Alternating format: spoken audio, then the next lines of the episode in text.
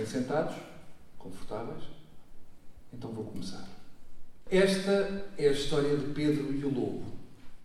É assim que o humorista Bruno Nogueira abre o ciclo dos Concertos Promenade 2.0. Uma vez por mês, aos domingos de manhã, o Coliseu do Porto convida as famílias a assistirem a um concerto ou espetáculo de dança. Cesário Costa é o diretor artístico de quatro dos sete espetáculos dos Concertos Promenade. O maestro dirigiu o conto musical que inaugurou o ciclo 2.0. No ensaio, Cesário cria o ambiente descontraído que quer que o público viva durante os espetáculos. São concertos para toda a família.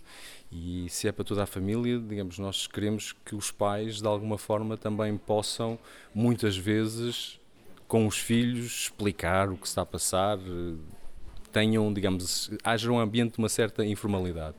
Ao mesmo tempo, os concertos também serão comentados, haverá uma explicação sobre as obras que serão, que serão interpretadas, sobre o compositor e, portanto, há todo este ambiente muito informal das pessoas ouvirem música. Cesário Costa, maestro. Entre 2005 e 2014, os concertos Promenade trouxeram 130 mil espectadores ao Coliseu do Porto. A presidente do Coliseu, Mónica Guerreiro, destaca a variedade da versão 2.0.